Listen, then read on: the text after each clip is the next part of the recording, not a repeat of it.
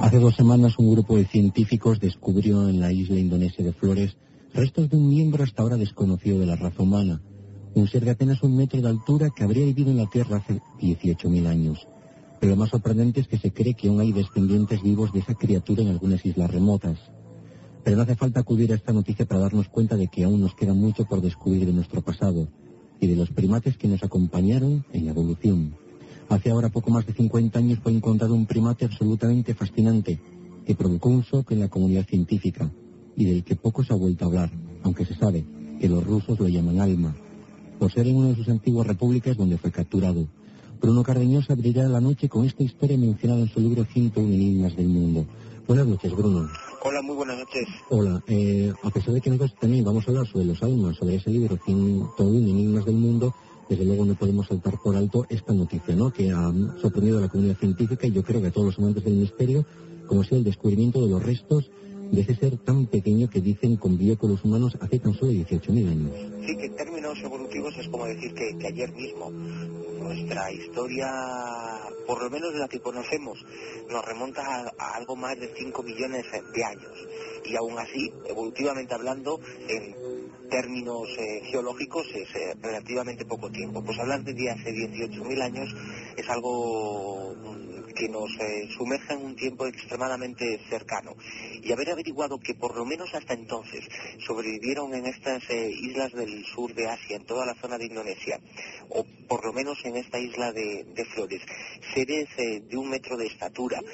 seres que por sus características físicas coincidirían con los que existían hace tres millones de años en África o los que existían hace unos cientos de miles de años en el sur de Asia, esto nos abre las puertas ante una, a, una probabilidad fascinante y es que lo que muchos testigos relatan de la zona de Sumatra, de la zona de Vietnam, de la zona de, Laos, en definitiva de todo el sur de Asia, en donde se habla de pequeños yetis de un metro de altura,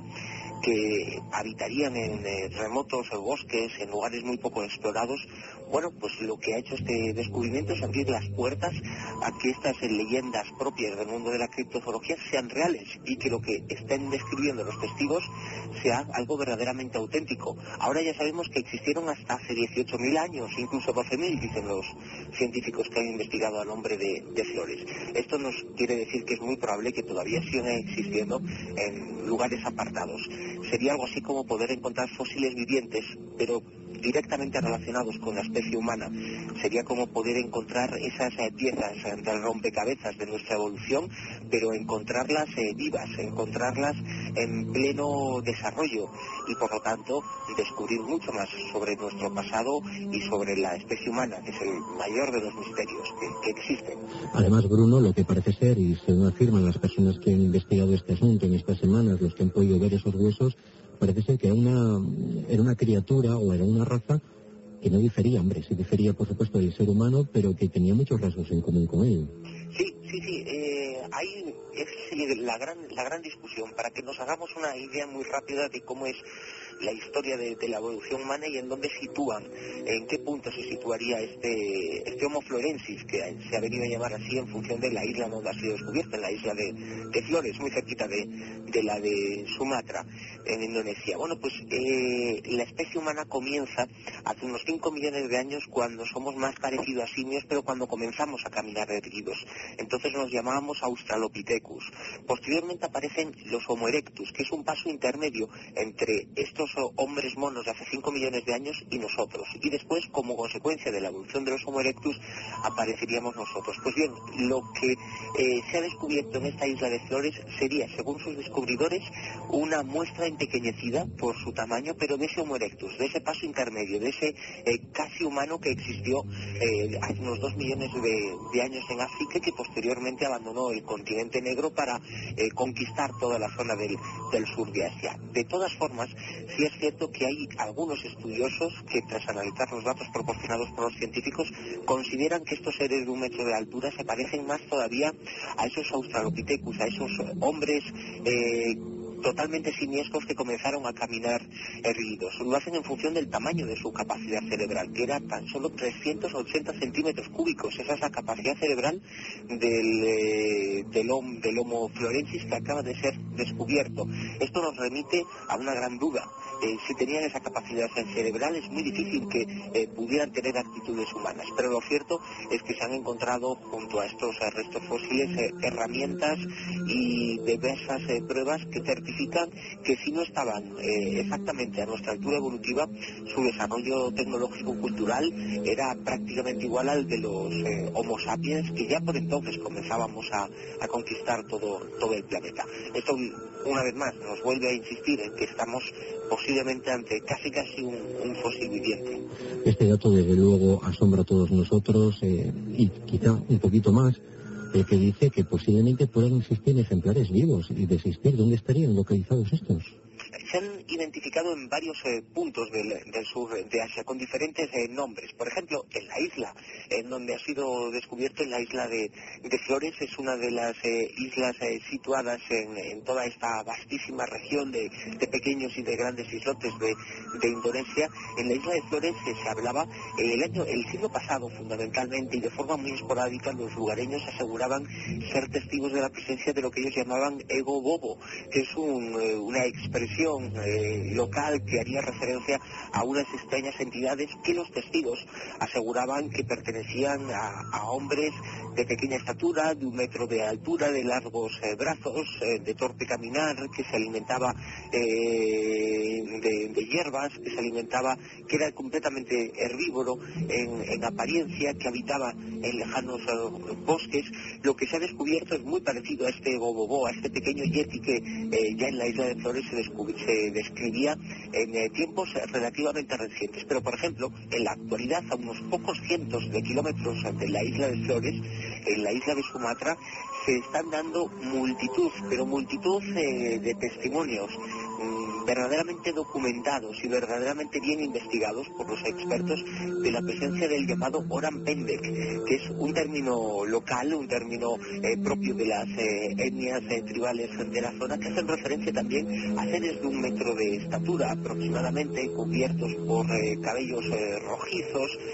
una capa de vello que le recubriría prácticamente todo el, el cuerpo y que por su aspecto es prácticamente un ser humano, pero de muy pequeña estatura y con algún pequeño rasgo simiesco. Esto a muy pocos cientos de kilómetros de la isla de Flores. Los investigadores de, este Oran Pendek habían en los últimos eh, tiempos, es el caso por ejemplo del británico Davis, ha localizado eh, muestras eh, orgánicas, restos orgánicos de este ser y también varios vellos. Los análisis de ADN efectuados han determinado que no se trata de seres humanos, pero de algo muy parecido a un ser humano, pero que todavía no está catalogado. Ahora mismo, cuando se ha dado a conocer esta noticia, los investigadores de Loran Pende que estaban trabajando ya en el primer reporte científico que iba a ser entregado a las eh, revistas del género para ser aceptada la existencia de este pequeño yeti en la isla de Sumatra. Cuando ahora han aparecido estos hallazgos en la revista Nature, lo que han señalado los estudiosos es que los restos fósiles que se han descubierto de hace eh, 18 mil años son exactamente iguales a, los, eh, a las evidencias recogidas de la presencia de un ser de muy similares características que estaría habitando en las zonas de los bosques de la zona sur de, Sumatra, unas zonas absolutamente eh, inaccesibles, muy poco exploradas eh, por el hombre y que se habrían convertido en un refugio natural al margen del, del Homo sapiens para estos homínidos que creíamos desaparecidos, pero que muy probablemente han logrado encontrar un hábitat al margen de la civilización moderna para poder eh, seguir su, desarrollo como, como especie. Desde luego muchos misterios quedan por descubrir en torno a la evolución humana y de quienes nos acompañaron en ella.